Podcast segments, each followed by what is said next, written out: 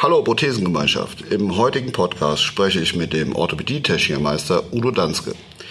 Der Wahlbayer und gebürtige Berliner ist bereits seit mehr als 14 Jahren auf die prothetische Versorgung von hüfthohen Amputationen spezialisiert. Sein Know-how stellt er als selbstständiger Dienstleister in diesem Bereich den Sanitätshäusern zur Verfügung. Wir sprechen über seine persönliche Einstellung zum Beruf und über seine Erfahrungen in diesem ja doch sehr hochsensiblen Bereich der hüfthohen Amputation.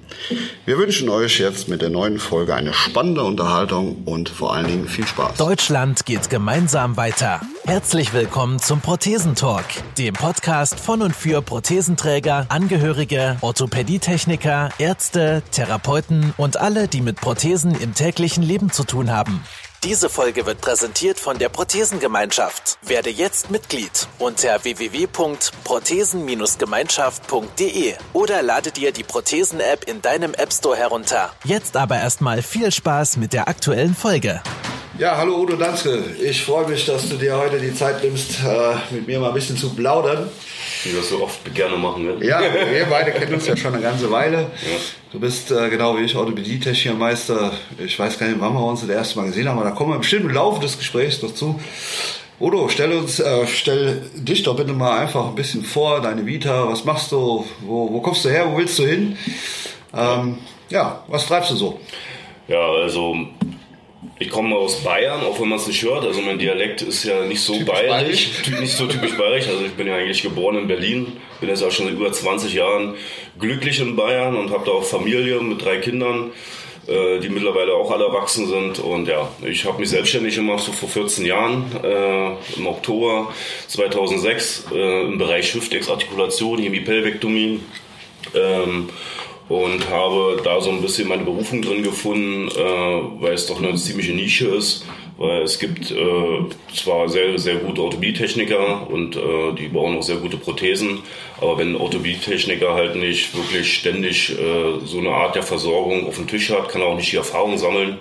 Und äh, das ist eigentlich so meine Lücke, die ich habe, dass mich halt Techniker einfach dazu holen und sagen, hey, pass auf, wir haben das erste Mal eine Hüftexartikulation, eine Hemipelvektomie, eine Dysmelie im beckenhohen Bereich.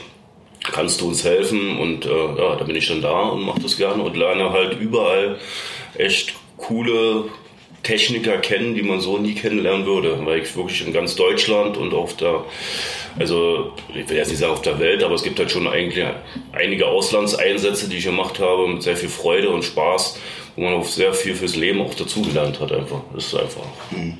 spannend. Jetzt hast du gesagt, du bist seit 20 Jahren in Bayern. Ich glaube, da haben wir uns noch mal irgendwann kennengelernt. Ja, wir haben uns, wir haben uns, beim, wir haben uns, wir haben uns damals in Göttinger kennengelernt, als du dich selbstständig gemacht hast. Mhm. Äh, du warst ja auch so ein, so ein ja, ihr wart, glaube ich, zu zweit gewesen und hast dann mit so einem Auto angefangen, äh, Werkstattwagen, wo ich natürlich auch geschmunzelt habe, genauso wie man bei mir geschmunzelt hat, als ich gesagt habe, ich möchte mich selbstständig machen in so einem kleinen Bereich. Also mein damaliger Chef hat gesagt, es wird nichts, also niemand arbeitet mit der, mit der anderen Techniker aus einem anderen Haus zusammen. Äh, ja, aber seit 14 Jahren funktioniert, wird immer besser und man gewinnt auch Vertrauen. Also die Kunden bzw. auch Kollegen, die kennen einen immer mehr. Und die haben dann ein gewisses Vertrauen zu dir und rufen dich immer wieder an. Und da bildet sich dann halt so eine Basis, auf die man aufbaut. Und bei dir ist es ja ähnlich gewesen. Und da haben wir uns eigentlich kennengelernt das erste Mal. Du bist ja auch so ein bisschen anderer Techniker. ja, danke für das Kompliment.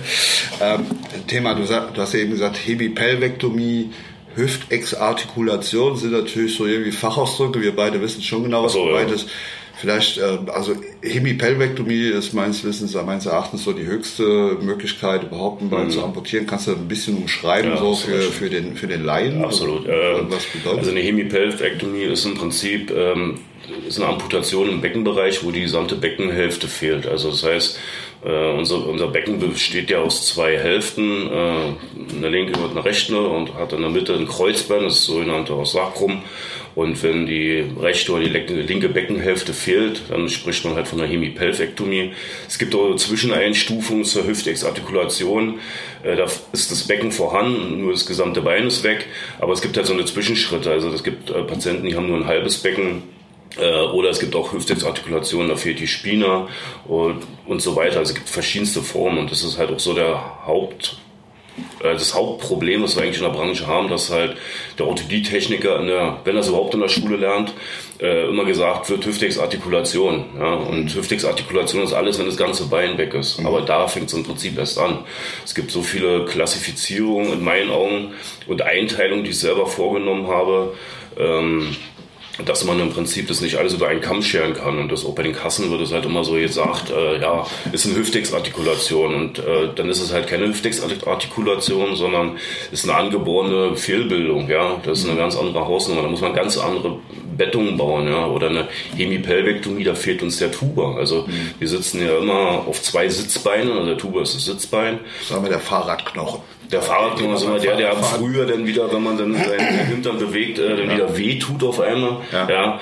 Und als hemipelvektomierter Patient hast du nur noch einen. Ja? ja? So, und da geht die Problematik schon beim Sitzen los. Und jetzt kann man sich vorstellen, wie es da beim Laufen ist. Mhm. Und da kann man halt auch nicht arbeiten wie eine Hüftexartikulation. Es wird noch heute so gemacht und es wird auch von sehr großen, sehr angesehenen Sanitätshäusern gemacht, dass man eine Hemipelvektomie wie ein Hüftexer versorgt, wo dann das äh, Kreuzbein komplett abknickt, ja, und die Patienten dann auf den Rippen aufliegen und dann, wenn sie 30 Jahre so gelaufen oder 40 Jahre, ähm, massive Probleme in der Wirbelsäule haben. Und wenn man dann diese Patienten versucht umzustellen, ist es fast nicht möglich mehr. Mhm. Ja, und eigentlich haben wir als Techniker eine Verantwortung. Ja, also wir, wir sind ja äh, nicht nur Leute, die einfach Prothesen bauen, sondern wir begleiten ja Menschen im Leben. Und wenn wir Fehler machen und das über Jahre, dann, dann sind wir auch teilweise dran schuld. Ja? Und äh, ich habe halt leider sehr, sehr viele Sachen gesehen, wo Patienten nicht mehr versorgt werden können im Alter, weil die Rippen schon auf, der, auf dem Becken aufliegen. Ja? Mhm. Und ähm, man keine Möglichkeit hat, man diese irgendwie zu stabilisieren. Es sei denn, man macht einen Beckenkorb bis kurz unter der Brust, was natürlich für einen Patienten total, äh, Kunden äh, natürlich viel zu problematisch mhm. ist im Alltag. Ja. Und äh, ich habe äh, zum Beispiel vier verschiedene Aufsitzformen entwickelt für, für jede Amputation, Art oder, oder Fehlbildung ähm, um Patienten optimal zu versorgen. Ja, also es ist halt ein Unterschied, ob man, wie gesagt, eine Hemiperfektomie versorgt oder ob man, es gibt zum Beispiel auch Hüftexartikulationen, äh, wo der Tuber fehlt. Trotzdem ist es eine Hüftexartikulation und man kann halt ohne Tuber halt nicht wie ein Hüftexer mhm. versorgen. Mhm. Dann heißt, dann mache ich so eine Art Sattelaufsitz, nennt man das, äh, wo man dann auf dem Gegentuber einen Teil der Kraft mit aufnimmt. Und äh, da habe ich halt oft, oft, dass mich irgendwelche Ärzte anrufen und sagen, ja, der Patient hat Probleme und dann sage, sage ich, dann schickt mir doch mal ein Röntgenbild. Ja. Weil alle reden immer von Hüftex und dann schicken sie mir ein Röntgenbild und dann sehe ich auf einmal, ja, es ist zwar ein Hüftex, aber er hat kein Tuba. Ja. ja. Also müssen wir ganz anders arbeiten. Dann müssen wir halt einen Sattelaufsitz machen und dann, ja, was ist ein Sattelaufsitz? Noch nie gehört. Natürlich nicht. Aber genau dafür bin ich dann da, um dann so eine Probleme mit den Technikern gemeinsam zu lösen. Weil das Wichtigste ist, dass der Patient vor Ort betreut werden kann und versorgt werden kann, weil da, die können nicht zu mir alle nach Bayern kommen. Mhm. So habe ich damals beim Göttinger angefangen. Wir hatten über 20 Hüftexversorgungen, beziehungsweise ja. Pelvektomien. Kam daher eigentlich sein Einstieg. Ne? Genau. Das, das wäre so einfach die klassische Frage von mir gewesen. Wie genau. kommt man eigentlich auf die Idee, sich da in die Richtung zu spezialisieren, weil du hast ja eben selber gesagt, wir haben uns kennengelernt, mhm. als ich dann 2002 habe ich hier losgelegt mit meinem tatsächlich ja, Werkstattbus okay. und, und damals sagten sogar aus unserer Branche, kriegte ich denn so die Aussage, ja, also sie bilden sich tatsächlich ein, nur mit Amputierten mhm. ihr Geld verdienen zu wollen. Ja, und da reden wir ja wirklich über die, die über alle jegliche Art der Amputation, also im unteren Bereich wie auch Armamputation. Mhm.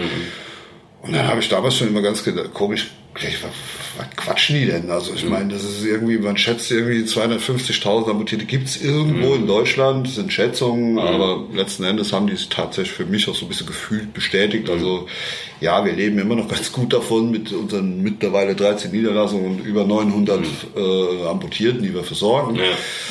Jetzt weiß ich natürlich, und es gibt ja einen guten Grund, warum wir beide zusammenarbeiten. Ne? Weil also selbst bei den 900 Amputierten haben wir ja gar nicht viele von den hoch amputierten, so wie wir gerade gesagt haben, Hüftex oder Hemipelvektomie, mhm. noch weniger. Und da ist bei mir ganz klar von Anfang an, für mich ist ganz klar, Mut zur Lücke zu haben und eben zu sagen, Moment, da ist ein Bereich, da haben wir keine Routine drin, da haben wir keine Erfahrung drin. Ja, und das macht halt dann mega Spaß, mit, mit dir als Experten da zusammenzuarbeiten. Mhm. Aber nichtsdestotrotz, du hast ja bestimmt damals auch äh, so sowas zu hören bekommen, wie du schon sagst. Absolut, absolut. Also, das geht. also es gibt ja so einen Spruch, also den ich mal ganz gerne, nur, nur tote Fische schwimmen mit dem Strom. Mhm. Ja? Und äh, solange wie ich noch äh, lebe oder lebendig sein möchte, muss ich halt manchmal querdenken oder möchte auch querdenken. Also mhm. für mich war eigentlich das Problem damals, dass ich da überhaupt dazu gekommen bin, war, ich war bei Firma Göttinger, also als Werkstattmeister angestellt und habe ein Lehrlingsmädchen bekommen, was äh, hüftig artikuliert war. Ah, okay. Und dieses Lehrlingsmädchen kam aus einer anderen Firma, beziehungsweise äh, territorial hat sich nach Bayern orientiert, so wie ich von Berlin. Und ähm, die war nicht zufrieden mit ihrer Versorgung. Und ähm, ich habe das so aus dem Augenwinkel zwar so mitgekriegt, aber sie war zum Anfang, glaube ich, in der Orthetik unten. Da war ein anderer Meister ähm, und ein äh, sehr guter Techniker. Ich weiß immer gar nicht, ob man die Namen hier so sagen darf. ähm, äh, grundsätzlich, und der hat sich ihrer angenommen und hat auch so quer gedacht. Ja, er hat, er hat einfach seine Hand genommen und hat gesagt, setz dich doch mal rein. Ja, setz dich doch. Und dann hat er gemerkt, dass, dass sie eine sehr geringe Weichteildeckung hat und der Tuba sehr prominent ist und hat dann angefangen, sie im Prinzip nur in ihre Handfläche reinsetzen zu lassen und sie mhm. damit verriegelt. Und irgendwann hat er dann halt sich auch selbstständig gemacht, hat eine eigene Firma gegründet. Und ähm, wir haben schon mit der Zeit sehr gut mal zusammengearbeitet, obwohl wir zwei verschiedene Bereiche hatten. Ähm, aber ich habe schon mal Techniker gemacht, die so ein bisschen anders machen wie die anderen. Ja, also ich kann natürlich jeden Morgen an meiner Bergbank gehen und meine Arbeit machen oder mach, versuchen, eine Lösung zu finden. Und dann hab, muss ich mich dieser jungen Dame halt einfach annehmen und die hat mir eigentlich die Möglichkeit gegeben, wirklich mal das, das zu verstehen. Weil ich habe natürlich mit, mit Literatur mich auseinander versucht zu setzen, äh, die es aber gar nicht gibt. Mhm. Ähm, bin dann im Prinzip äh, auf die Uniklinik Heidelberg gekommen, wo es äh, damals auch einen, äh, einen, Leiter gab der Werkstatt. Ich sage jetzt einfach die Namen, sind Olaf Gaffron, ja, mhm. der ist heute beim Polisch. Äh, wirklich ein von mir sehr, sehr geschätzter Kollege. Ja, kenne ich auch gut. Ähm, Olaf sehe ich genau. Weil der halt auch nicht, äh, ich sag mal so, den einfachen Weg immer sucht, sondern immer den optimalen für den Patienten. Ja. Mhm. Und, das, und, so eine, und so eine Techniker mag ich einfach. Und der hat sich damals auseinandergesetzt mit Hüftexartikulation, hat diese Halbschalentechnik angewandt. Und aus dieser Halbschalentechnik habe ich dann meine Schafttechnik entwickelt weil ich die Halbschalenlösung nicht als optimal empfinde, weil ich das Becken als, als Gesamteinheit sehe und nur dieser Gurt doch eher Probleme bereitet. Und mhm. mittlerweile hat der, äh, hat der Olaf sicherlich äh, auch einiges von mir dann jetzt übernommen und genauso soll es ja auch sein. Wir sollen es ja gegenseitig befruchten als Techniker. Und als ich dann ein eigenes Schaftsystem, da sind Silikon-Rahmenschaft, äh, bei der Firma Göttinger dann entwickelt habe. Also der Chef hat gesagt, ja mach, das hat ja in meiner Freizeit gemacht. Und der hat dann so gut funktioniert, dass dann immer mehr Patienten kamen und wir bei der Messe dann auch das vorgestellt haben äh, und wirklich einen sehr hohen Anklang, also sehr, sehr gut angenommen wurde und auch aus dem Ausland. Ja, da gab es dann halt so ein bisschen Schwierigkeiten in der Firma, weil es gab halt nicht den Herrn Danske, sondern es gab nur die Firma. Mhm. Und äh, da musste ich dann irgendwann eine Entscheidung treffen, weil einfach meine alte Firma halt mit mir nicht den Weg mehr gehen wollte, den ich denn gehen wollte, weil ich gemerkt habe, dass wir hatten zwar 20 Patienten, aber es war immer problematisch, wenn die dann vor Ort waren, ja. dass der Techniker sagt, ich weiß ja gar nicht, was die da gemacht haben, ich habe keine. Ahnung davon. Und ja, und da ist dann eine Idee gewachsen und dann habe ich es einfach versucht, dann habe ich es einfach probiert, in dieses kalte Wasser gesprungen, habe auch ein paar, paar schwierige Jahre hinter mir. Ähm, nicht jetzt unbedingt, äh, dass ich nicht genug Aufträge hatte, sondern ich hatte halt mit Problemen zu kämpfen. Ja. Äh, weil viele Techniker musste Vertrauen erstmal finden. Äh, ich kann zum Beispiel nicht abrechnen bei der Krankenkasse. Ja. Und das ist auch mein eigener Wunsch. Und das wollte ich auch so, ja. weil ich nicht als Konkurrent dastehen will, sondern ich möchte als Kollege. Ich möchte auch nicht als Experte gesehen werden, sondern ich möchte als Kollege. Auch dem würde ich jetzt widersprechen. Ja, aber was heißt ein Experte? Experte heißt ja eigentlich nur, dass du du bist ein Fachidiot in einem bestimmten Bereich. Ja, also wenn du, wenn du mir jetzt eine Armprothese zeigst und sagst, hier kann, kannst du bitte nachbauen, ich verstehe zwar, was du gemacht hast, äh, aber ich werde es nie können. Ja, ja, aber genau, das meine ich ja auch. Ja. Also, äh, du hast halt deine, man sagt ja so schön, Expertisen, hast ja Sicherlich. ne? also deine Erfahrung, dein Bereich. Und, und das, das ist das, was mir persönlich und auch meinen ganzen Leuten total viel Spaß macht, mit dir zusammenzuarbeiten, ja. weil ja, da braucht man nicht lange rumquatschen, du guckst dir die Leute an, man spürt sofort, ja, der Mann macht den ganzen Tag nichts anderes ja. und dann, dann brauchst du gar nicht äh, selber dir den Gehirnschmalz so weit rauszudrücken. Man lernt von dir. Mhm. Das ist zum Beispiel auch ganz, ganz tolle, tolle Ergebnis einer Zusammenarbeit. Ja. Ähm, hast du eben ja über, über zwei Schalenschaft und Schäfte gesprochen. Wir haben ja auch viele Zuhörer dabei, die irgendwie zwar selber betroffen sind, mhm. aber wenn zum Beispiel ein Unterschenkel amputierter hört, schafft, mhm. mh, vielleicht Kannst du es so skizzieren? Wie sieht eigentlich so eine Prothese quasi aus, ohne dass wir es jetzt sehen können? Aber ja. ein Schaft ist ja eigentlich, ich sitze da mit meinem quasi halben Oberkörper ja in so einem Korb drin. Also Korb in Anführungszeichen. Ja. Du baust ihn ja heute anders, ja. aber so war es ja mal. Ne? Es ist zum Beispiel ganz interessant, dass du wieder Korb sagst. Also ich finde auch diesen Begriff, der, der kursiert ja bei uns immer, das heißt immer Beckenkorb. Ja? Das ist immer so, ja. ja also ein Korb, den nehme ich, wenn ich im Wald bin und äh, Pilze sammle. ja? Äh, aber im Korb sitze ich nicht. Also, ja. also Punkt eins, ich sitze im Schaft dran. Ja? ja? So, der große Unterschied ist, dass wir ein offenes Schaftsystem haben. Also das heißt, wir haben nicht einen zirkulären geschlossenen Schaft, wie bei einem Unterschenkel, Oberschenkel, Knieex. Ja, das heißt, ich sag mal, wir haben jetzt nicht was Rundes, wo wir einfach von oben reinstecken. Ja. Sondern wir haben was Offenes wie eine Hose, wo man im Prinzip mit einem Stumpf sich reinsetzt. Und da ist genau der Punkt. Wenn der, wenn der, wenn der Kunde in den Schaft sich reinsetzt und sich schon wohlfühlt bzw. sich verriegelt, schon gut eine Halter. Dann brauchen wir die andere Seite nur wie so ein Gurt rumziehen, aber der muss halt auch fest sein. Quasi Gegenseite, ne? Genau. wie ein Gürtel irgendwie. Genau, wie ein, aber das muss halt gleichmäßig sein. Ja. Also es gibt ja zum Beispiel diese alte Schafttechnik mit diesen Holzkeilen, ja. die, die wird jetzt seit 1954 verwendet. Ähm, da drückt man den Patienten im Prinzip aus dem Stumpf, äh, aus dem Schaft immer raus, wenn er belastet. Ja? Das heißt, dann muss dieser Gurt auf der anderen Seite so fest sein und so viel Kraft aufnehmen, dass sich da wund laufen. Mhm. Und äh, das ist halt der große Unterschied. Wir haben ein offenes Schaftsystem und deshalb kann man zum Beispiel auch bei einer Hüftexartikulation, geschweige denn bei einer Hemipelvektomie, kann man keinen Probeschaft machen.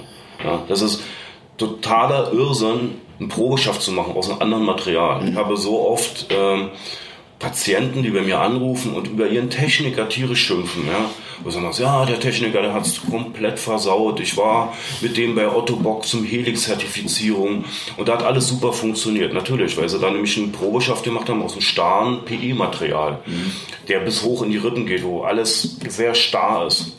Und der Techniker vor Ort soll dann aber einen Schaft bauen, der auch noch komfortabel ist, bequem ist, weiche Ränder hat, sich leicht zu öffnen lässt. Jetzt wird dieses ganze Schaftsystem auf einmal flexibler mhm. und dann merkt man, wo der Unterschied zwischen einem Schaft, den ich jetzt mache, der anatomisch geformt ist, mhm. und mit diesen Keilen, wo da der Unterschied ist. Und dann sage ich mal, der Techniker kann nichts dafür.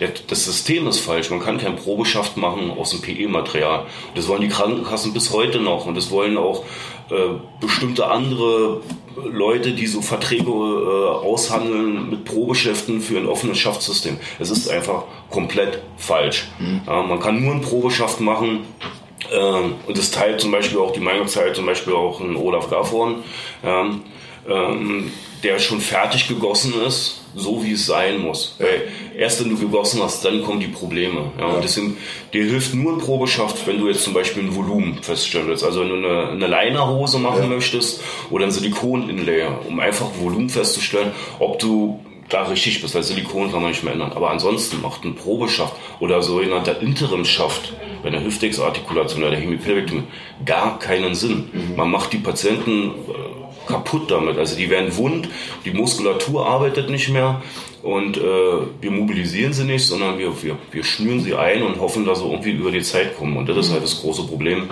wogegen ich schon seit Jahren ankämpfe. Da kann ich mich mal tierisch auch aufregen darüber. Ja, merkt man schon. Ja, weil man kriegt dann auch oft aus der Reha dann Anrufe und dann wird gesagt, ja, wir haben hier einen Patienten seit zwei Tagen, der kann super laufen, äh, Sie können eine Interimsversorgung machen. Ja? Nein, wir machen keine Interimsversorgung im Hüftex-Bereich. Ein Hüftex-Patient oder ein Hemi-Patient muss viel, viel fitter sein als ein Oberschenkelpatient oder ein Unterschenkelpatient. Beim Oberschenkelpatienten können wir wirklich eine Prothese bauen, im Sitzen anziehen und kann, können die ersten Mobilisierungen mit einer mhm. Prothese machen. Es geht beim Hüftextra, geschweige denn bei einer Hemipelvektomie, geht das nicht. Es geht immer nach hinten los.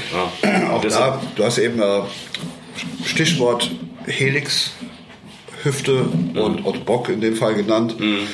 Ich weiß gar nicht, gibt es da überhaupt viele Alternativen aktuell so am Markt? Aber Nein. das ist ja eigentlich so, so ein, ein also mal, mal, abgesehen davon, dass sicherlich immer der Schaft das wichtigste Bauteil einer mhm. Prothese ist, egal welche Amputationshöhe mhm. du hast.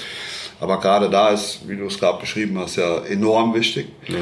Und dann kommt ja, kommen ja dann nachher die Bauteile dazu. Also und da sehe ich nämlich den nächsten großen Knackpunkt ist mhm. ja, ich, ich, muss als Amputierter, Hüftex amputiert oder Helmi Pelbeck mhm. ja auch in der Lage sein, quasi mehr oder weniger drei künstliche Gelenke anzuwenden. Also genau. quasi Hüftgelenk künstlich, Kniegelenk und quasi Sprunggelenk genau. irgendwie zu steuern. Ja.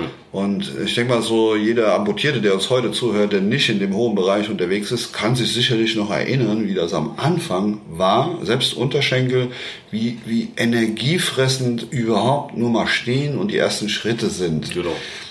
Wie siehst du, du hast ja gerade angesprochen, in der Reha-Klinik glaubt man dann, der, der Mensch, der es äh, jetzt leider erwischt hat in der mhm. Höhe, sei wieder fit. Hm, was, wie würdest du den Optimalweg sehen? Also wie baut man überhaupt, welche Muskeln sollten denn da so im mhm. Wesentlichen aufgebaut werden? Ja.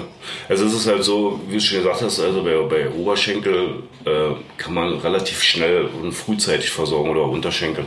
Bei Hüftexartikulation ist halt wirklich so, du musst dir vorstellen, du sitzt auf einem Stuhl und dieser Stuhl ist so 80 Zentimeter in der Höhe, ja, und das sollst du mit dem Oberkörper ausbalancieren. Ja. Das heißt, du hast keine Muskulatur im Hüftbereich oder äh, also ist ein, ein, halbes Bein, also sag mal die amputierte Seite, die irgendwie dein Becken noch steuern kann, sondern du sitzt wirklich nur mit dem Becken in einem Korb drin und steuerst alles mit dem Oberkörper. So, und da reicht es halt nicht aus, dass man in irgendeinem Gehwagen sich bewegt oder mit einem Rollator hopst, sondern man muss gerade aufrecht stehen und mit Gehstützen laufen können. Ja, weil die Gehstützen sind der einzige Anker und die einzige Sicherheit, die funktioniert. Und wenn du sagst, äh, die müssen die Hüfte ansteuern, dann ist es halt wichtig, die Bauch- und Rückenmuskulatur zu stabilisieren. Weil wenn man sich hinsetzt, merkst, merkst du vielleicht selber mal, du sitzt eine Weile und wirst immer kürzer mit dem Oberkörper, ja. weil du dich so reinsinken lässt. Ja. ja. so man sitzt so bequem oder im Auto, ja, also Lehne nach hinten und so. So, und das ist genau das Problem, wenn du die Muskulatur nicht ständig trainierst, dass du wirklich gerade bist. Ja? Du kennst du vielleicht mal von früher, Mama hat immer gesagt, sitz gerade. Ja. Und damit hat die recht gehabt. Weil wir sehen heute ja junge Leute, die wirklich einen ganz schlechten Oberkörper haben. Und beim Hüftexer das Leistungssport. Ja? Die müssen wirklich sich selber trainieren. Und da kann ich auch nur als Techniker begleitend dabei sein. Hast du denn da den Eindruck, dass, dass die die Leute, die es betrifft, auch so aufgeklärt sind, Nein, das zu wissen? Nicht. Nein, also denen wird äh, leider oft erklärt, also wenn, wenn überhaupt jemand in einer, in einer Klinik weiß, wie eine Hüftexprothese aussieht oder eine Hemipelvektomie-Prothese, äh, wird denen immer gesagt, ja, da kriegen sie ganz, gibt ganz tolle Sachen, ähm, da können sie dann äh, wirklich wieder laufen wie früher, ja, sie gehen jetzt auf Reha, da kriegen sie eine Prothese und dann laufen sie los. Und das sind einfach falsche Informationen. Also ich war ja zum Beispiel letztens in Köln, da war es komplett umgekehrt. Das fand ich sehr toll. Ja, da war ich gerade auf, auf, dem Weg von Bielefeld hier nach dem Westerwald. Ähm, da hat mich eine Ärztin angerufen aus Köln und hat gesagt, ja, wir haben hier eine Hemipelvektomie, junger Mann, ah, Motorradunfall und äh, wir glauben nicht, dass der versorgt werden kann. Und habe ich gesagt, ich komme vorbei. Bin gerade auf dem Weg, komme vorbei, bin ich spontan vorbeigefahren und habe es genau umgekehrt gemacht. Ja. Habe dem genau erklärt, worauf es ankommt. Jetzt hat er das Problem, dass er die andere Seite ein kaputtes Knie hat, da müssen wir jetzt gucken, ob man das Bein auf der anderen Seite retten kann. Und ich bete wirklich dafür, dass er es kann, weil, er, weil so ein junger Mensch äh, ist einfach wahnsinnig äh, schwer getroffen. Also gerade Motorradfahrer, die sind ja so, sind ja so sportliche Typen, ja. Und den habe ich ganz klar erklärt, was er machen muss, dass er trainieren muss, dass er eine Aufbaureha machen muss. Also ich bin ein ganz großer Fan von einer sogenannten Aufbaureha, wo die Menschen fit gemacht werden, mit einem Bein sich im Alltag zu bewegen. Weil eine Prothese ist kein Bein. Eine Prothese ist nur eine Gehstütze. Ja, ich immer, auch Körper, im Körper. Genau. Und das muss man steuern lernen. Ja. ja. Und ich kann ihm die allerbeste Prothese bauen. Ja, das ist auch immer so ein Satz, allerbeste Prothese. Äh, wenn er nicht fit ist, wird er sie nicht steuern können. So wie ich würde mir persönlich jetzt Skier unter, unter die Füße packen und dann würde ich auf den Hang gehen und habe die besten Skier. Ich würde diesen Hang nicht runterkommen. Mhm. Ja, würde mir das Genick brechen. Meine Frau wird jetzt wahrscheinlich lachen, ja, weil sie genau weiß, wie unsportlich ich bin mit meinem kleinen Bauch und so. Und das ist halt auch mal der Punkt, wenn man halt Patienten auch sieht, die unsportlich sind, dass ich das offen anspreche. Ja. Obwohl ich selber weiß, ich bin nicht viel sportlicher. Ja. Aber ein Hüftexer oder Hemipatient muss wahnsinnig sportlich sein, beziehungsweise muss versuchen, so viel wie möglich rauszuholen. Also wir versorgen natürlich auch alte Männer oder alte Frauen, die nicht so sportlich sind, aber die brauchen eine, Basis. Ja. Und das reicht halt nicht aus, nur auf ein Bein zu stehen und das Bein zittert ja. und nach zehn Minuten sich wieder hinzusetzen. Das reicht einfach nicht auf. Und deshalb immer eine Aufbaureha. Und um nochmal auf deine äh, Gelenke zu kommen, es gibt nur noch einen Hersteller, der Hüftex-Gelenke anbietet. Ja. Also das ist einfach, also Hüftgelenke ist mittlerweile sehr komplex geworden. Also gerade die Helix ist ein, ist ein Mehrachsgelenk. Ich liebe diese Helix. Also das ist wirklich ein Quantensprung und ich muss auch ehrlich sagen, bin auch dem Erfinder, ja, der das damals erfunden, ich glaube, es war ein Holländer, äh, wirklich dankbar, weil der, der damals junger Mann, der hat sich echt Gedanken gemacht. Mhm. Und dann ist zum Beispiel auch meine Dame, mein damaliges Lehrlingsmädchen war da sehr stark involviert bei Otto Bock, diese, diese, dieses Gelenk nach vorne zu bringen und hat auch äh, für den Aufbau hat die, haben die ganz tolle Ideen, wie man jetzt einen Patient aufbaut, dass man den halt erst auspendelt, ja, dass man den Körperschwerpunkt findet. So eine ganz leichte, einfache Technik, wo man den einfach nur auf so einen ich sag mal, Wackeldackel draufstellt, um, um, die, um die Belastungslinie festzustellen. Und da ärgert mich bis heute, dass ich nicht darauf gekommen bin, weil es so simpel ist, aber so gut. Ja. Mhm. Und das finde ich halt dann immer toll, wenn's, wenn's, wenn Menschen sowas erfinden. Und die, und die Helix-Hüfte ist wirklich die beste Hüfte in meinen Augen, die es gibt. Ja. Früher hatten wir nur Einachsgelenke, aber man muss auch ganz vorsichtig dabei sein, weil es viele Techniker rufen dann halt auch bei Otto Bock an und dann wird denen halt genau das auch gesagt, das ist die beste Hüfte, das ist das beste System. Aber nicht für jeden Patient ist das beste System das beste System. Ja. Zum Beispiel eine, eine Hemipelvektomie kann mit einer Helixhüfte so gut wie nicht laufen, weil sie nicht richtig ansteuern können. Alleine schon von der Krafteinleitung. Da gehe ich immer auf eine 7E9-Hüfte. Das ist auch eine super Hüfte. Leider bin ich natürlich damit immer gegeißelt, dass ich dann nur Otto-Bock-Passteile benutzen darf. Also ich darf keine anderen Kniegelenke einsetzen, ich darf keine anderen Füße einsetzen, so gerne ich es möchte. Verstehe ich, weil Otto Bock testet natürlich nicht ihr Hüftgelenk mit den anderen Kniegelenken. Ja? Und die geben eine Gewährleistung. Und ich gebe auch als Externer eine Gewährleistung. Also halte ich mich ganz klar an die Richtlinien von Otto Bock. Ja. Ich würde mir wünschen, dass es andere Hersteller gibt. Es gab schon mal Hersteller, die auch an mich rangetreten sind, die wir auch mal wieder in den Hüftbereich einfach ein bisschen forschen, weil bei Kniegelenke machen sie ja auch alle weiter, elektronische Gelenke haben ja auch andere Hersteller, dass, die, dass mal wieder so ein bisschen Konkurrenz entsteht.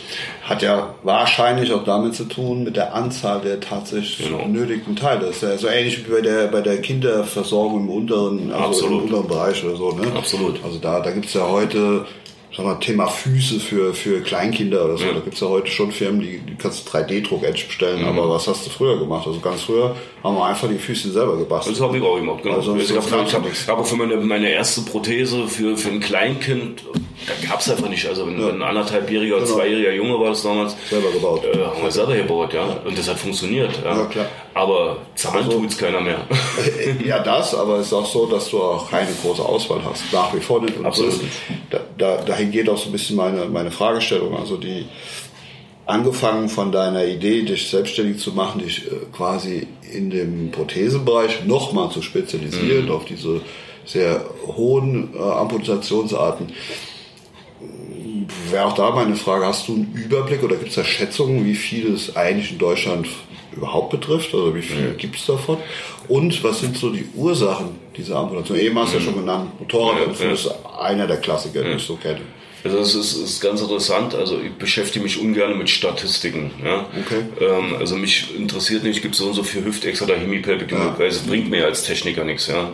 Für mich als Techniker ist interessant, was kann ich für die Patienten tun, ja. was für Amputationsarten gibt es und wo sind die Unterschiede. Damit beschäftige ich mich. Also wirklich damit, Probleme zu lösen, ja. die Patienten haben. Und ähm, es war zum Anfang zum Beispiel so, dass äh, ich fast nur Hüftextra gemacht habe und dann kam immer mehr Hemipelvektomien ja. dazu. Mittlerweile ist das Verhältnis, will, will man gar nicht glauben, 50-50 fast. Okay. Ja? Oder ich sag mal 40% Hemipelvektomie, äh, 60% äh, Hüftexartikulation. Mhm. Manchmal rutscht auch eine Dysmelie. Wenn ich jetzt in, in Saudi-Arabien bin, habe ich halt auch mal ein, zwei also Dysmelien. Eine angeborene. Das ist eine angeborene Fehlbildung. Genau. Das hat man halt in den arabischen Ländern sehr oft. Ja? Ähm, und da, da sehe ich eigentlich so meine Hauptaufgabe drin. Ja. Und äh, man denkt ja immer, ich, ich mache sonst viel für Hüftexamputation oder Versorgung pro Jahr. Das sind bei mir nicht so viel. Also ich, ich bin um die 30, ja, mache vielleicht 30 Versorgungen. Das liegt aber natürlich daran auch, weil ich noch sehr hohen zeitlichen Aufwand habe. Also jedem, den ich erzähle, wie viele Stunden ich in der Woche damit verschwende, ist vielleicht das falsche Wort, aber aufbringen muss, mhm. um eine Versorgung zu machen. Ja. Also, wie gesagt, ich war gestern in Bielefeld, das sind sieben Stunden Anfahrt. Ja. So, hin und zurück sind schon 14 Stunden, das sind zwei Arbeitstage. Ja, und äh, wenn ich das berechnen würde, müsste meine Prothese noch teurer sein. Und wenn ich mich dann mit der Kasse auseinandersetzen muss, warum meine Prothese jetzt teurer ist, warum mein Schaft wie eine andere Prothese, wobei die Preise für die Hüftex-Schäfte, weil es gibt ja immer nur Hüftex-Schäfte, die kalkuliert werden, für mich ab. Also Witz, ist, ist eine Witznummer, ja. Also 800 Euro mehr wie für eine Oberschenkelprothese, tut mir leid. Also da habe ich wirklich auch gar kein Verständnis. Ich habe auch kein Verständnis für, dass da so eine Verträge gemacht werden. Aber da ist halt, wahrscheinlich wieder so, naja, so oft haben wir es ja nicht. Und sagen, dann, und dann, dann rutscht halt mal eine Hüfte-Ex oder eine Hemipelvektomie, rutscht dann halt mal mit Verlust durch, aber Hauptsache wir haben unsere 300 G-Stützen verkauft. Ja, ja gerne über, über die Mischkalkulation. Ja, und, das, und ich habe halt keine Mischkalkulation. Macht, ja. macht ja auch für den Einzelnen gar keinen Sinn. Also der, der es nachher braucht, Genau. der braucht ja, also ich sag mal, das, dieses Beispiel Skifahren, was du eben genannt hast, passt auch hier wieder. Heißt also, ähm, wenn man, wenn man gescheites Handwerkszeug hat, um, um halt, äh, muss man halt ein bisschen mehr dafür zahlen. Ansonsten geht's halt dauernd kaputt und unterm Strich ist nachher genauso teuer, aber ich habe eine lange Strecke, Genau. wo nichts passiert oder wo ich eben demotiviert bin und sage zum Schluss, naja, ich habe es mit der Prothese versucht, aber es klappt nicht. So, und da, da ist halt das ist wirklich da, das sehen wir auch, weil, weil, wie du eben schon gesagt hast, du hast ja keine Kassenverträge selber, also du, du rechnest nicht selber ab, sondern du bist quasi, wenn du so willst, bist du mein Dienstleister. Richtig. Du machst mir dann eben ein Angebot, als äh, dass ich wiederum in mein Gesamtangebot an die jeweiligen Kostenträger stelle. Und also ich sag mal so vom, vom Gefühl her, ne? ich habe es da auch nicht statistisch jetzt nachvollzogen, aber es ist eigentlich fast, fast immer so, außer bei den Kostenträgern, die, die das schon kennen, äh, diesen, diesen Kampf, den man dann tatsächlich austragen tragen muss oder Argumentation. Ähm, ist eigentlich immer so, dass erstmal irgendwer von denen anruft und sagt, ja, also Momente mal, wenn Sie das nicht selber können, dann dürfen Sie das ja sowieso nicht machen, la la la. Das Gute ist dann an der Stelle, wenn, wenn dieser Kunde, wo es darum geht, vorher schon mal versorgt wurde, dann kann ich den Kollegen auf der Krankenkasse schon immer sagen, ach, gucken Sie doch einfach mal in die Historie rein. Und dann rechnen Sie mal gerade zusammen, was Sie da bezahlt haben. Und dann reden Sie bitte mal mit Ihrem Versicherten, der jetzt gerade bei uns aufgeschlagen ist, den haben wir ja nicht hier reingelotst, oder der sucht dringend Hilfe. Und jetzt bieten wir das an. Und das ist unser Weg. Und wenn Sie den dann mitgehen wollen, dann können wir den leider nicht versorgen. Äh, in, der, in der Regel funktioniert das mit ein bisschen diskutieren hin und her. Äh, aber wir haben auch schon die Fälle gehabt, wo einfach ein Kostenträger stur geblieben ist und gesagt, nee, also entweder nehmt ihr die, nehmt ihr die Kohle, die im Vertrag steht und was ein Udo Danske, Firma äh, Danske da äh, äh, veranschlagt, interessiert uns nicht. Ähm, so, und dann können wir das natürlich auch wieder nicht stemmen. Und wir erleben leider Gottes, dass dann auch der Kunde, der, der es eigentlich durchsetzen müsste, auch zum Teil sagt, ach nö, dann lass ich lieber. Ne? Also da, da, das wird teilweise ausgenutzt. Wobei, nochmal, ich denke, es liegt grundsätzlich wahrscheinlich daran, weil es von der Anzahl nicht ganz so viele gibt. Also Genau. da, das ist diese Mischkalkulation.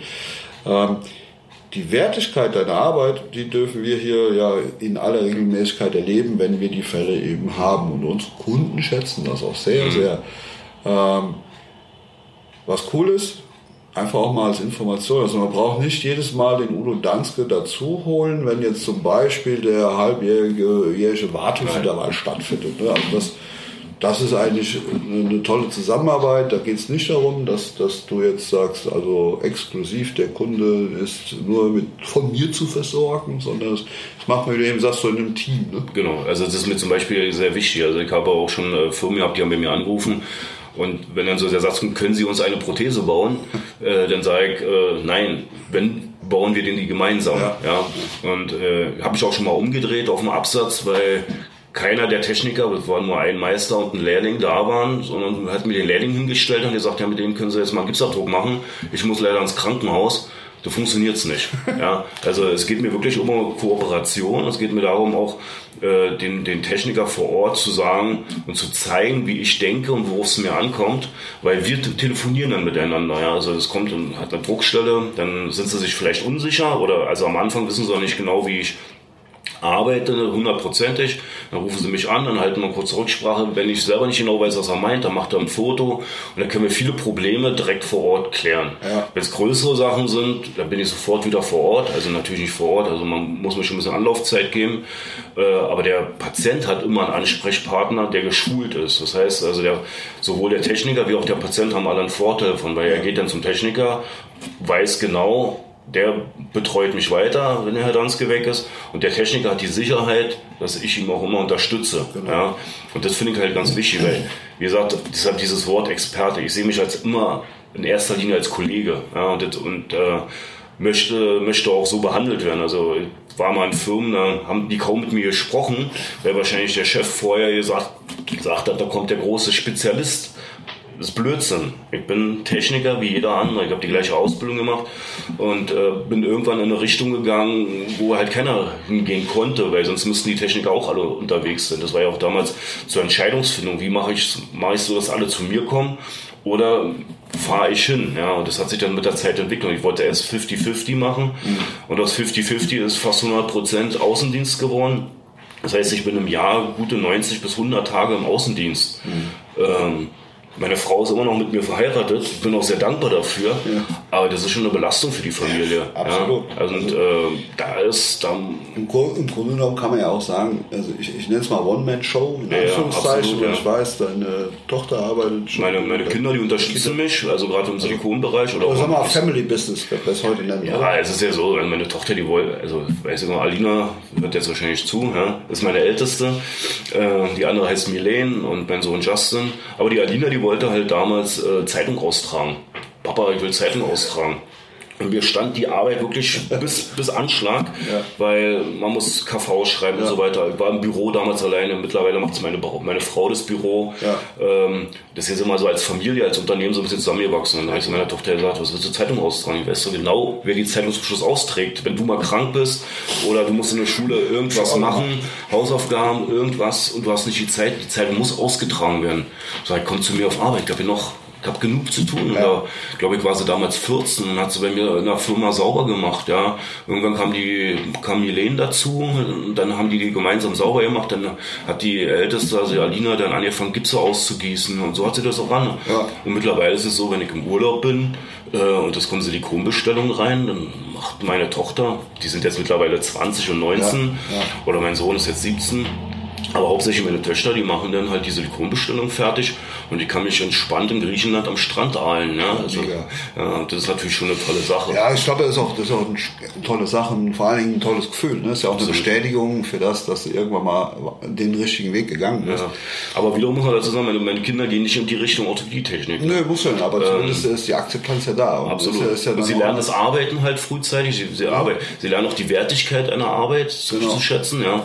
Und, ähm, ja, auch die Wertschätzung, äh, sagen wir mal, grundsätzlich, dass man dann versteht, auch warum ist der Papa 90 bis 100 Tage ja. im Jahr unterwegs? Ne? Absolut, ne? ja. Was macht er da und so weiter? Also glaube ich, schon, schon, schon geile Sache. Obwohl meine Kinder auch also in den Ferien äh, nehme ich sie auch gerne mal mit in den Außendienst. Also es hat ihnen auch Spaß gemacht. Außendienst bedeutet ja bei dir, du äh, hast dir ein Wohnmobil angeschafft und äh, also zumindest stehst du heute hier in, in Westerwald genau. bei Wohnmobil. Naja, also eigentlich war es so, ich habe alles mit Flugzeug und mit, mit Bahn gemacht. Ja, ich genau. habe eigentlich, ich habe es immer genossen in der Bahn, mich wieder zu entspannen oder mal Büroarbeiten zu machen.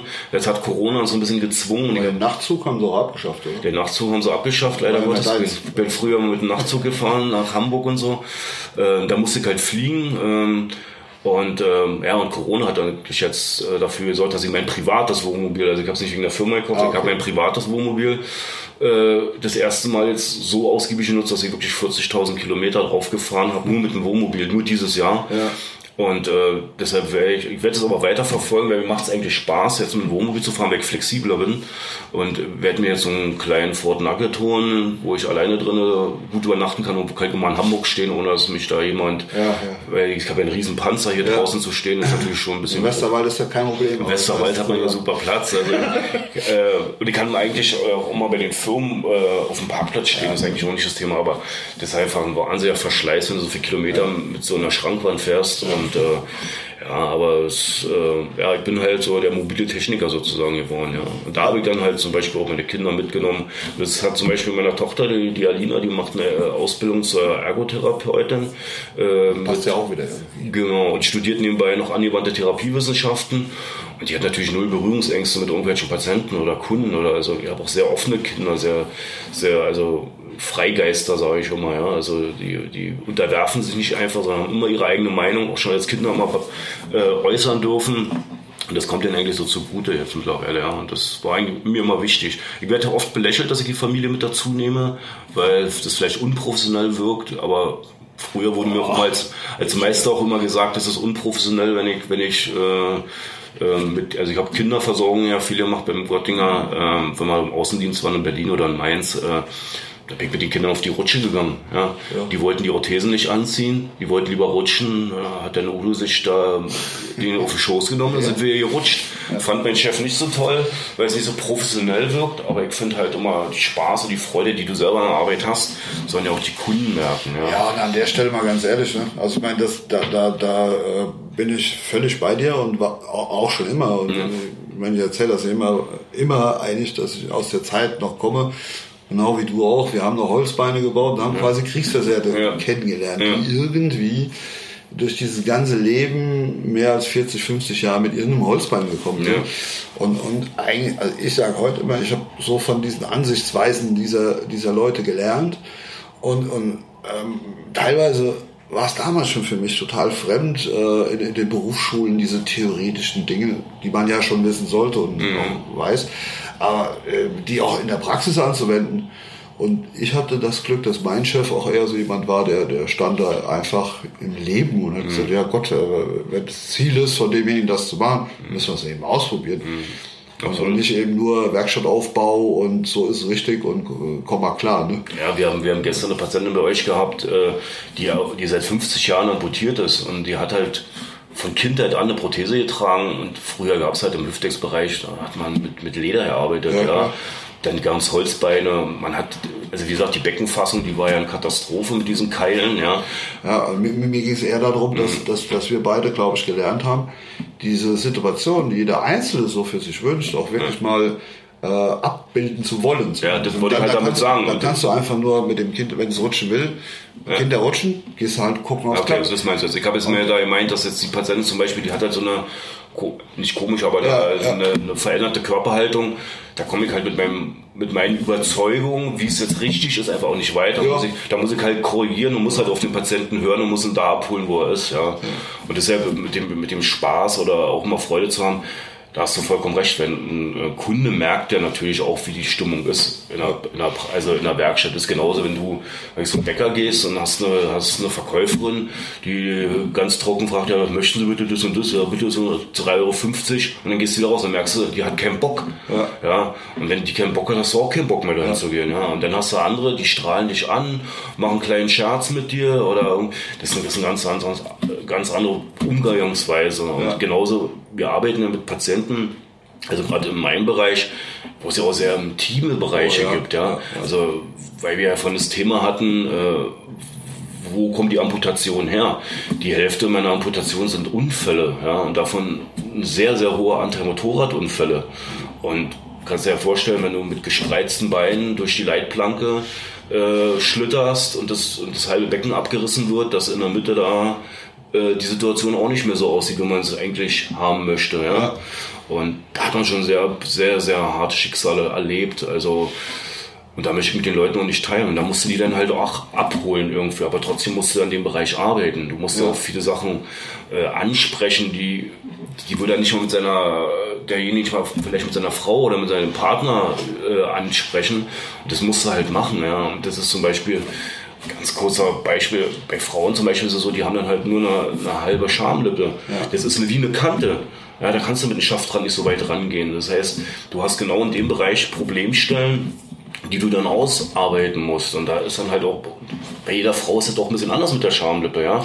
Von, muss vor allen Dingen absolutes Vertrauen ja da. Und da musst du aber auch ein bisschen, man darf sich nicht lustig machen oder sowas, Nein. aber man muss eine gewisse Lockerheit ja. haben und man muss wirklich schon fast die Freundschaften teilweise bilden ja. sich ja da, ja, weil du ja auch Patienten hast, also, oder bei Krebs, Krebs ist immer so eine, so eine Sache, ähm, sind immer sehr dramatische Sachen, ja, wo dann äh, Kinder amputiert werden wegen Krebs oder junge Frauen. Also ich habe eine Frau gehabt, die hat ihr Kind geboren und während der Geburt ist aufgefallen, dass sie ihre Beine nicht so weit auseinander, also die Hüfte nicht so weit beugen kann für die Geburt, dass man sie danach ins CT und dann hat man einen Tumor festgestellt.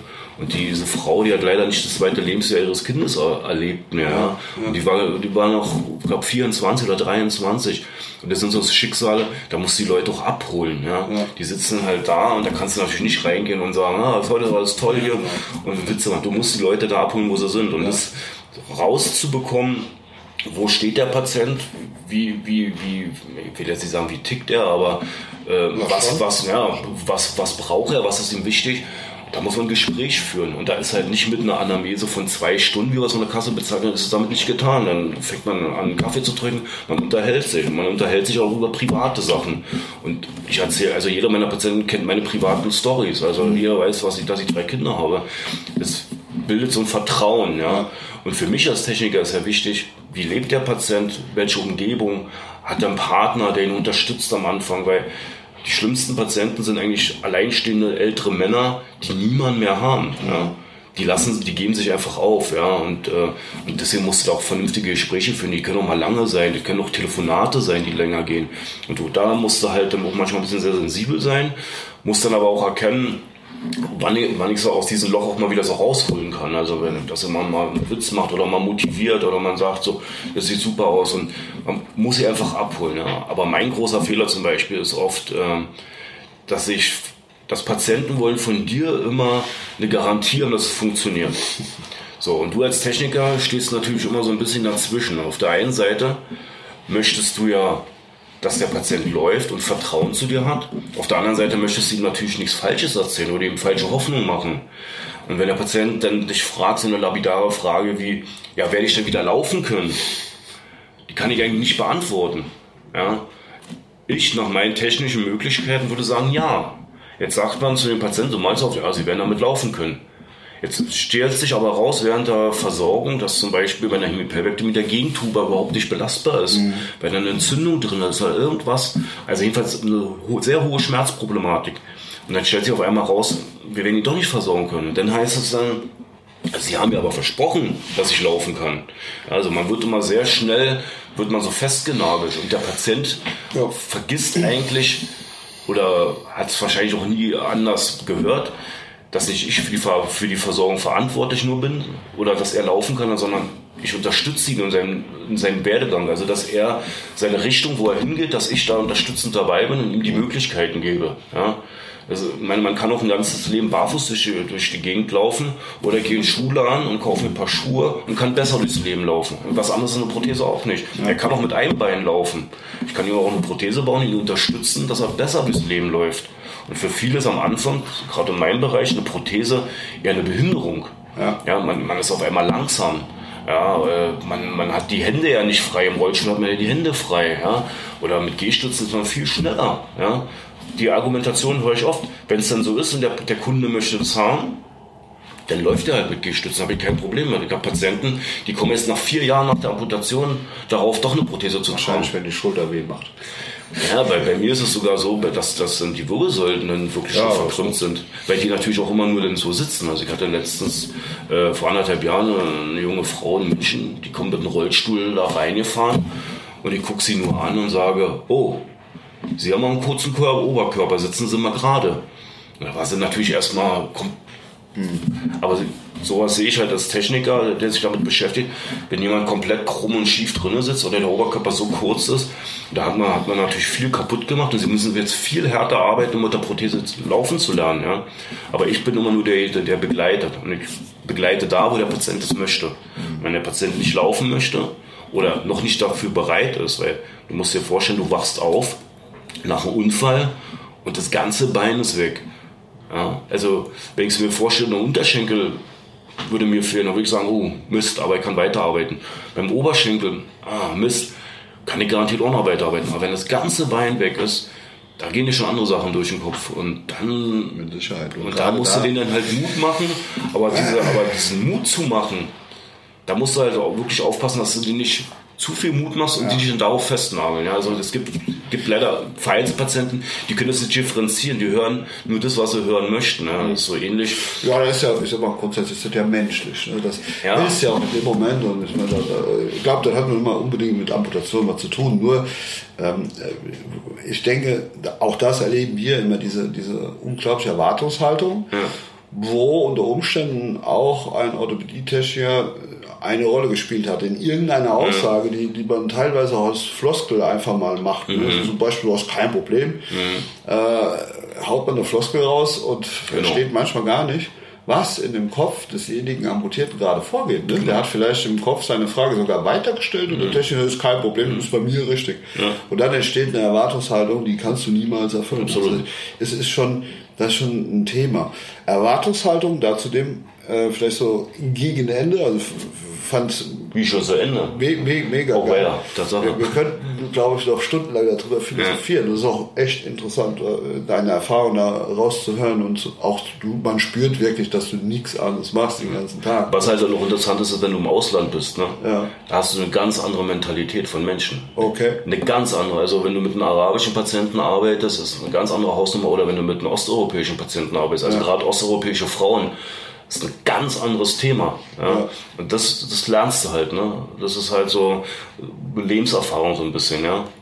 Aber meine Frau sagte mal, ich rede zu viel, das habe ich mal wieder heute bewiesen. Also wir sind ja weit über die Zeit hinaus. Kommt, kommt doch immer ja. an, was ja. man spricht. Also von daher, also ich. Ja, aber ich, ich, ich verrenne mich immer so ein bisschen in den Gesprächen, ja. Da ja. hat so vollkommen recht. Und dann hört der Patient auch teilweise nicht mehr zu und hört nur das, was er will. Das ist nämlich das, mein Hauptproblem. Da kannst, kannst, du ja noch dran arbeiten wollen. Da ich, ich muss eigentlich, eigentlich immer kurze Antworten geben, aber das fällt mir immer schwer. Die Sache, die ich schon mal so zurückkriege von, von unseren Kunden, so, oh, dauert aber lange, bis der Udo dann endlich mal Zeit mhm. hat Ne? Ja, also dann ja. kennst du auch den Spruch. Ja, ja tut mir fürchterlich leid. Ja. Das ist aber so, äh, letzten Endes meine ich, hast du das ja auch einfach äh, so in deinen Erzählungen, hört man schon raus, warum es so ist. Ne? Du hast mhm. gesagt, du hast im Jahr ungefähr 30 Versorgungen zu begleiten, mhm. irgendwo in Deutschland oder auch im Ausland.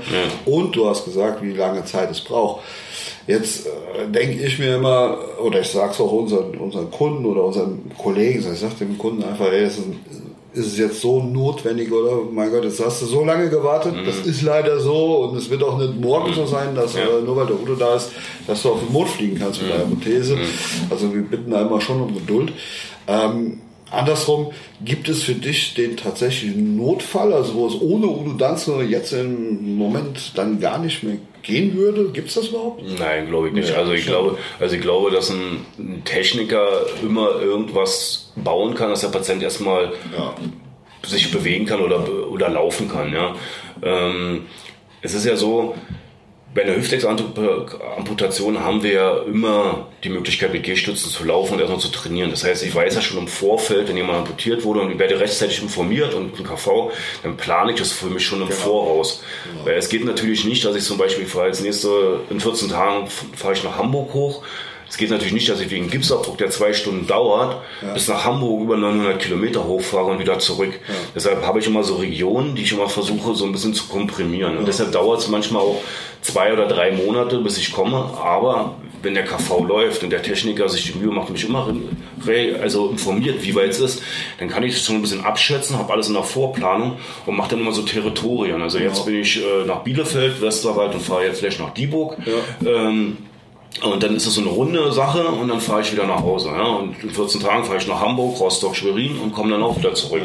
Ja, ja und äh, deshalb dauert es länger. Aber der Patient kriegt bei mir, wenn er einen Gipsabdruck kriegt, wird auch die Produktion sofort geplant. Genau. Er kriegt einen Gipsabdrucktermin und er kriegt einen Anprobetermin. Genau. Ja, und der wird eigentlich zu über 95 Prozent eingehalten. Es kann natürlich immer was dazwischen kommen, Krankheit oder manchmal schiebe ich die Termine zusammen. Also wenn jetzt zum Beispiel ihr hättet jetzt heute den Termin abgesagt, an die gestern war das ja, äh, dann hätte ich den Termin zusammengeschoben und hätte gesagt, also entweder ich fahre jetzt äh, nach Dieburg schon einen Tag eher und so weiter. Ja. Und äh, ja, es sind lange Wartezeiten ja, aber, oft, aber spricht ja letzten Endes auch für dich. Ja. Weil, weil letzt, wenn, wenn du ich sag mal, wenig bis nichts zu tun hättest, dann wärst du sicher von heute auf morgen da. Ich hoffe, dass es so bleibt. Ja. Es wird so bleiben, dann ich hoffe es, sicher. Ich hoffe es, ja. Lieber Udo, ja, unsere Zeit ist schon echt wie im Flug vergangen. Boah, das ist ja wirklich los, Mensch. Ich habe einen zwölften Gipsabdruck. Ja, schaffst du. Ja, ich danke dir für deine Zeit und die wirklich super Information, die du uns geliefert hast. Ich wünsche dir alles Gute weiterhin, bleib gesund, alles Gute an deine Familie danke, und äh, freue mich auf die weitere Zusammenarbeit. Ja, ich mich auch, ich komme immer sehr gerne zu euch. Euer Kaffee ist wirklich mega. alles klar, danke dir. Ja, ciao. Vielen Dank, dass du wieder mit dabei warst. Die Folge wurde präsentiert von der Prothesengemeinschaft. Bewerte diesen Podcast und empfehle ihn deinen Freunden und Bekannten. Aber schalte vor allem auch nächste Woche wieder ein zu einer neuen Folge des Prothesentalks.